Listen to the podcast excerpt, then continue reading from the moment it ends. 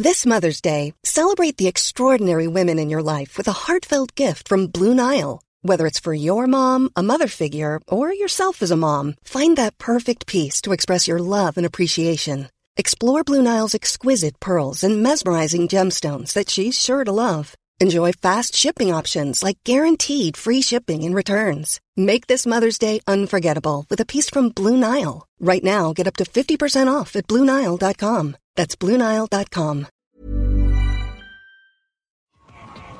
Ah, je me fais plaisir, me fait plaisir de vous voir. Euh, je suis venu, euh, je suis venu euh, subrepticement sur, sur des petits chevaux, sur des petits, des petits chevaux euh, qui mangent des mouches. Euh, C'était pour souhaiter euh, euh, bon bon- bon anniversaire à Jérémy. Taisez-vous, taisez-vous, parce que là, ça... Chut, Et...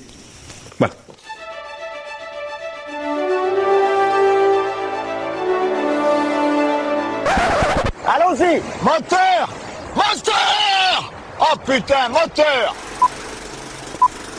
Bonjour, bon après-midi, bonsoir. Alors oui, je l'avoue les amis, j'étais un tout petit peu sec pour l'intro de cet épisode.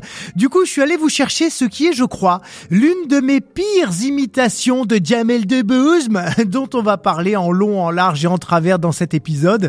Là, on est en 2004, j'ai 21 ans et avec mes potes, on avait euh, pastiché les petites annonces d'Elysée Moon pour l'anniversaire d'un ami à nous. Et quand je réécoute maintenant, eh ben je me dis que c'était quand même bien bien pourri. Et si au passage vous ne savez pas ce que veut dire pasticher, eh bien je vous invite à chercher sur internet. C'est très agréable, monsieur, je vous remercie. Mais c'est aussi la preuve que j'aime vraiment Jamel Debbouze depuis ses débuts, depuis la série H en fait, hein, depuis ses premiers spectacles. Je trouve qu'il a apporté un vrai truc à la comédie en France, une vraie patte bien à lui. Et donc ça me coûte incroyablement de vous dire combien il s'est viandé avec Pourquoi j'ai pas mangé mon père, une super production d'animation sortie en 2015, dont il est à la fois le rôle principal, le co-réalisateur et le co-scénariste. Ça fait beaucoup. Ça fait trop. Alors oui, je sais, j'ai déjà utilisé cette réplique dans un précédent podcast, mais c'est marrant, ça marche à chaque fois. Quand une seule et même personne fait tout ou presque sur un film, souvent... C'est une catastrophe. Au casting, Jamel Debbouze, donc, sa femme, la journaliste Mélissa Thurio, qui fait ses premiers pas de comédienne pour l'occasion, Ariel Mallet, le frère de Gad, et puis plein de gens pas super connus à l'époque qui font tous de petits rôles, comme Youssef Hadji, qui a ensuite été révélé dans la série Platane, ou alors l'humoriste Jal, qui fait, oh surprise, un portugais préhistorique le temps de, euh, de pas, non mais qu'est-ce que vous faites là Désolé chef, ce que je dis mon Noël, il a le mec. Eh, vous êtes du portugais préhistorique Bah oui, comment tu sais ça au Pourquoi j'ai pas mangé mon père est la très, très, très, très, très, très libre adaptation d'un roman humoristique, presque satirique, hein, du britannique Roy Lewis, publié en 1960 et qui s'appelle pourquoi j'ai mangé mon père? Il raconte en gros la vie quotidienne de nos ancêtres les singes il y a des millions d'années, alors qu'ils sont pas très loin de devenir les premiers humains. C'est un livre avec beaucoup d'anachronismes qui propose une analyse, une critique et des questionnements sur la société des années 60 en les transposant au cœur de ces premières tribus organisées. C'est ça la puissance intellectuelle. Et voici maintenant le synopsis de son adaptation animée signée Jamel Debbouze avec comme d'habitude une voix et une musique de bande-annonce.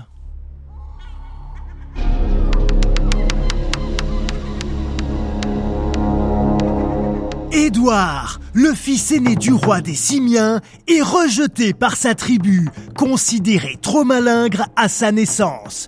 Il grandit loin d'eux, auprès de son ami Yann. J'avais mis des figues dans cette circonscription là, ils sont où Dis-moi, C'est qui alors dites C'est moi qui ai tout mangé. Oui Yann, arrête de me prendre pour un idiot quand tu ça. Mais c'est un simien incroyablement ingénieux. Il découvre le feu, la chasse, l'habitat moderne, l'amour et même l'espoir.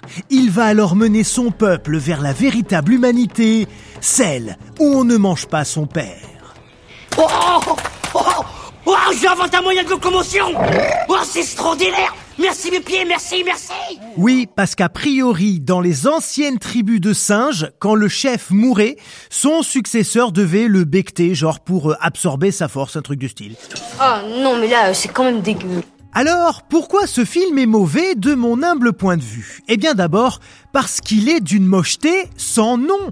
Bon, il y a quand même un crédit qu'on peut lui accorder, c'est le premier film tourné intégralement en motion capture en Europe. La motion capture, c'est quand on met aux acteurs une combinaison bardée de capteurs numériques. On leur met aussi un casque équipé d'une caméra qui vient spécifiquement saisir leurs expressions du visage et le mouvement de leurs lèvres. Le tout est ensuite enregistré par ordinateur pour créer un personnage animé. Putain, j'avais pas compris ça comme ça, moi. C'est comme ça que les Américains ont fait Gollum en 2001. Stupide bite joufflue Ça les abîme King Kong en 2005 ou alors Avatar en 2009 parmi les exemples qui sont pour moi les plus réussis. Sauf que là, si vous vous rappelez ce que je vous ai dit il y a quelques secondes, on est en 2015, donc 6 ans après Avatar, qui est quand même une référence visuelle à ce niveau-là. Et quand on voit pourquoi j'ai pas mangé mon père, on se dit qu'on n'est vraiment pas au niveau des Américains. Attention, je parle uniquement de cinéma, hein, il y a plein de sujets, disons, sociétaux, éthiques, où heureusement là, on est clairement en avance.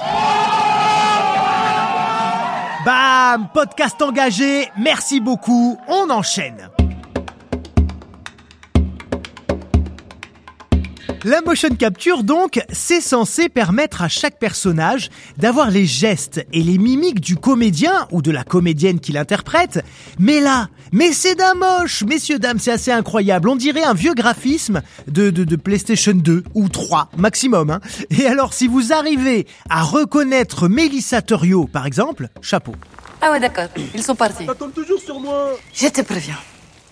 Ils mangent, ils partent. Ils mangent, ils partent. Ils mangent, ils partent. Oui, et me demandez pas pourquoi en plus elle joue tout le long avec un espèce d'accent russe, j'ai pas compris. Mais, mais, mais, mais, il y a une explication autour de cet énorme raté visuel. C'est notamment le manque d'implication de Jamel Debbouze en ce qui concerne l'animation, mais aussi sur plein d'autres aspects. Il faut savoir qu'à la base, l'acteur a été sollicité pour prêter son corps et sa voix au personnage principal. C'est tout. Mais au fil des premières lectures, avec son talent habituel et indéniable, il commence à remanier quelques répliques par-ci par-là, il improvise des trucs qui se révèlent super drôles, il propose de rajouter des situations comiques qui sont vachement plus percutantes, et ses idées sont tellement appréciées et surtout tellement pertinentes qu'on finit par lui confier la réécriture totale du script, sachant que il y avait quand même une dizaine de scénaristes qui s'étaient déjà succédés sur le dossier depuis 2003. J'aime pas trop beaucoup ça. Oui, souvent quand il y a une dizaine de scénaristes qui bossent sur un script, ça sent très très mauvais. Mais voilà, chez Pathé, la société qui produit et qui distribue le film, c'est un peu des petits foufous. Et puis c'est surtout qu'ils ont du pognon comme s'il en pleuvait. C'est là que le patron de Pathé, Jérôme Sédou en personne, décide aussi de confier la réalisation du film à Jamel Debbouze, alors que, eh ben, il avait jamais rien réalisé avant, Jamel Debbouze. Et d'ailleurs, il a rien réalisé depuis non plus. Oui, mais notez, d'un sens, tant mieux. Non, mais je suis sûr qu'il va y revenir un jour parce que il a toutes les qualités pour faire un truc vraiment bien. Mais clairement, il a trop de choses à faire. Et c'est exactement ce qui a pêché sur ce tournage qui s'est déroulé sur deux mois début 2012. Parce qu'en fait, quelques mois auparavant, donc en 2011, Jamel devient papa pour la deuxième fois. Il crée le Marrakech du Rire qui lui prend énormément de temps. Il est en tournée pour son spectacle Tout sur Jamel et il gère en parallèle le Jamel Comedy Club. Wow, euh, les gars, c'est quand même beaucoup pour un seul homme, il me semble, non? Mais quand même, il accepte en plus de tout ça l'écriture du film, la direction des autres acteurs pour la motion capture, la réalisation et conséquemment la validation de tout l'aspect visuel et de l'animation des personnages comme des décors. Alors, faut vous dire quand même qu'il hésite, hein, notre ami Jamel au début, parce qu'il se rend bien compte que ça va peut-être pas tout rentrer. Mais Pathé, voilà, lui fait un très gros chèque, du genre de chèque qu'on ne peut pas refuser, et surtout Pathé lui promet que toute l'équipe va s'adapter à son planning, le tout sans demander aux équipes si c'était possible. Évidemment. Et ça a créé forcément beaucoup, beaucoup de problèmes, puisque Jamel n'était pas toujours là pour valider, pour donner euh, un cap, hein, une vision claire. Du coup, on décide de donner la co-réalisation du film à Fred Fouja, qui a notamment écrit euh, le très célèbre documentaire L'Odyssée de l'espèce, qui a aussi réalisé pas mal de films et de téléfilms sur la nature, l'histoire des hommes, etc. Et les équipes se mettent donc à composer avec un boss à deux têtes. Et donc elles savent plus trop qui valide quoi, qui dit quoi. Pour avancer, elles attendent des décisions qui viennent pas ou alors très en retard. Quand Jamel trouve du temps, bah, il passe en quatrième vitesse et il donne ses orientations un peu à la va-vite, sans conscience de la réalité des storyboarders et des animateurs 3D. Bref, c'est vraiment le pire contexte pour bosser sereinement, en plus de tout l'argent foutu en l'air dans des allers-retours sans fin. Je suis vraiment fatigué. Second problème, pourquoi j'ai pas mangé mon père est coproduit par la France, la Belgique, l'Italie et la Chine. Et là, si vous avez écouté l'épisode sur Astérix aux Jeux Olympiques, vous me voyez forcément venir. Pour que chaque pays soit content et que le film s'exporte correctement, tous les personnages devaient physiquement ressembler aux comédiens qui les incarnent, hein, donc ben, les Français, mais aussi être raccord avec les standards physiques belges, italiens et chinois. Alors, autant avec les Belges et les Italiens, ça va, disons que c'est le type européen, mais avec les Chinois, c'est quand même pas leur faire offense que de dire qu'on n'a pas vraiment la même corpulence, on n'a pas les mêmes traits, on n'a pas la même gestuelle, on est, on est quand même super éloigné d'eux sur ce volet-là. C'est pas faux. Ah ben les pauvres ils y sont pour rien eux, mais la réalité c'est que ceux qui étaient chargés de l'animation devaient créer des personnages avec toutes ces contraintes, ce qui les a obligés à faire le deuil de certaines textures, euh, d'une finesse dans les traits du visage, d'une exigence dans les détails, pour faire des singes à peu près universels, mais qui ressemblent plus à grand chose au final. Pourquoi tu cries Je crie pas ça, pas crier du tout, là. Hein? Et les tensions sur l'animation sont tellement importantes que la société Moonscoop, qui s'occupe de cet aspect-là depuis le début, est virée du projet. Enfin, on sait pas trop. Il y a certains qui disent qu'elle s'est retirée toute seule. À mon avis, il doit y avoir un peu des deux. Et la suite du travail visuel est confiée à une autre entreprise qui est installée en Inde. Voilà, en Inde, hein, ça travaille peut-être mieux, c'est peut-être aussi beaucoup beaucoup moins cher, et ça repousse encore la sortie du film, et ça fait encore des frais. Moi je gagne ma vie suffisamment, du pognon j'en ai, t'inquiète pas pour moi. Ensuite, je vous la fais rapide. Une fois l'animation réalisée, le montage est un vrai, vrai casse-tête. Il faut même tourner plusieurs nouvelles scènes pour donner une cohérence narrative à l'ensemble. Et de l'aveu même des équipes, le résultat final ne correspond pas du tout au scénario de départ. Bonjour, c'est Régis Laspalès. J'avais bien voulu venir à ton anniversaire. Mais il n'y avait pas train pour Pau et ça, c'est gratuit, c'est pour moi, c'est cadeau, c'est un autre extrait du sketch pour l'anniversaire de, de, notre pote. Ça n'a absolument aucun rapport avec ce qu'on vient de se dire, mais ça a un rapport avec ce que je vais vous dire dans un instant. Et puis c'était surtout l'occasion de réécouter cette magnifique imitation de Régis Laspalès. En tout cas, maintenant, on va passer au volet qui, moi, m'a vraiment énervé, en plus de tout ce que je viens de vous dire, évidemment. Allons nous coucher, ma biche, cela va s'arranger. Non, non, non, non, mais restez là encore un peu, je vous jure que ça vaut le coup. Parce que Jamel Debbouze, il s'est fait un petit kiff. Un de plus, vous allez me dire, effectivement. Mais Jamel, c'est un immense fan de Louis de Funès. Hein On le sait, il l'a dit mille fois en interview. Donc, qu'est-ce qu'il a fait? Eh ben, il a écrit un personnage très très largement inspiré de Louis de Funès qui a été ressuscité pour l'occasion en allant capter, en allant enregistrer ses mouvements par ordinateur sur ses anciens films. Donc, il y a un simien qui s'appelle Vladimir, une sorte d'assistant du roi, qui m'a d'ailleurs beaucoup fait penser au personnage de Don Saluste dans La Folie des Grandeurs, dans son côté un peu lèche-cul, obséquieux. Écoutez ce que ça donne. Hein hein oh Oui, costaud Oui, costaud comme ça Oh, le même regard, le même, le même, tout pareil. Pareil, pareil, pareil, pareil. Majesté, euh, un petit souci. Ne vous inquiétez pas, on va revenir sur cette piètre imitation, mais juste avant, il faut vous expliquer que c'est Olivier de Funès, l'un des fils de Louis, qui détient les droits d'exploitation de l'image de son père. Donc au fil des négociations, il est apparu intéressant qu'Olivier de Funès soit une sorte de consultant au scénario et ensuite directement sur le tournage autour des répliques attribuées au singe qui doit ressembler à son père.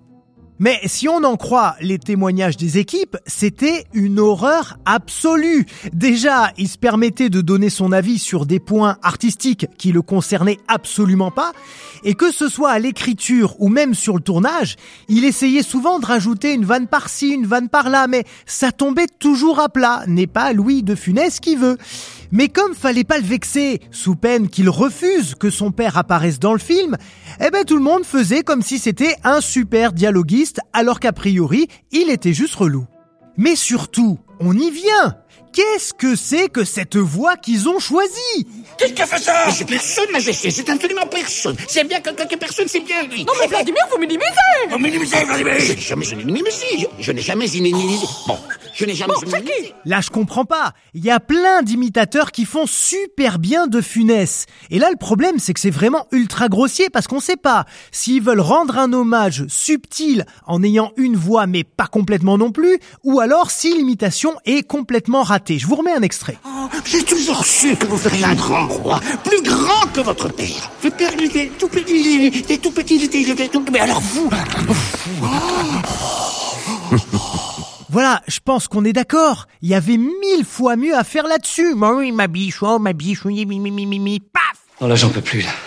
J'en peux plus, j'en peux plus, j'en peux Bref, malgré quelques coups de génie de Jamel Debbouze, pourquoi j'ai pas mangé mon père est globalement raté. C'est un projet qui a finalement coûté près de 50 millions d'euros pour 2 millions et demi d'entrées au final, là où il aurait fallu 8 millions de spectateurs pour rentabiliser le tout.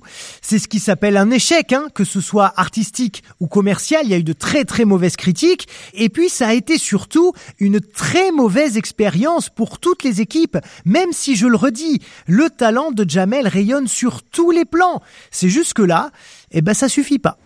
Vous avez raison.